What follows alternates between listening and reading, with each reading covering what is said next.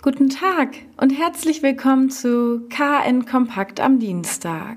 Die erste Corona-Auswertung für Schleswig-Holstein liegt vor. Demnach waren die Schleswig-Holsteiner früher von dem neuartigen Coronavirus betroffen als zunächst bekannt. Bereits am 17. Januar erkrankte eine 55-jährige Kielerin auf einer Kreuzfahrt in Südafrika. Mit dem März nahm die Pandemie Fahrt in Schleswig-Holstein selbst auf und erreichte ihr Maximum Ende März, Anfang April. Am stärksten betroffen der Hamburger Rand, Kiel, die Kreise Segeberg und Rendsburg-Eckernförde. Unter den Infizierten waren rund 53 Prozent Frauen und 47 Prozent Männer. Das mittlere Alter der Infizierten lag bei den Männern bei 50 Jahren, bei den Frauen bei knapp 52 Jahren. Husten, allgemeine Krankheitsgefühle, Fieber. Das waren mit Abstand die häufigsten Symptome einer Infektion. Nur ein kleiner Teil der Betroffenen berichtete von Geschmacks- und Geruchsbeeinträchtigung. Die Auswertung der Vorerkrankung zeigt, das höchste Risiko für schwere Verläufe haben Herzpatienten. Mit deutlichem Abstand folgen Personen, deren Nervensystem oder Lunge erkrankt sind oder die unter Diabetes leiden.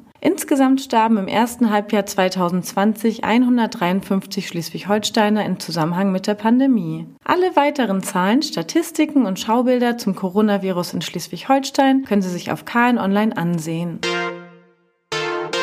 Tödliches Unglück in Rendsburg. Ein 39-jähriger Mann ist am Montagabend im Rendsburger Obereiderhafen ertrunken. Nach Angaben von Zeugen war er gegen 19.30 Uhr alkoholisiert ins Wasser gestürzt. Trotz eines großen Rettungseinsatzes mit Hubschraubern und Tauchern konnte der Mann gegen 20.30 Uhr nur noch tot geborgen werden. Die Polizei will nun die Identität des Verunglückten ermitteln.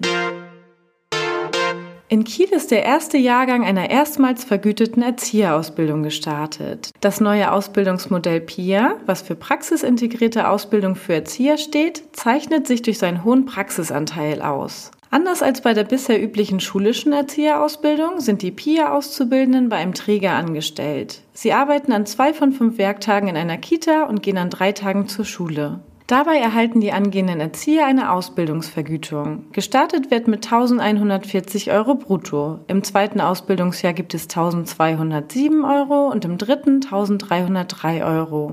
Ziel des neuen Modells ist es, einem Fachkräftemangel bei den Erziehern entgegenzuwirken. Wir wünschen Ihnen einen schönen Tag.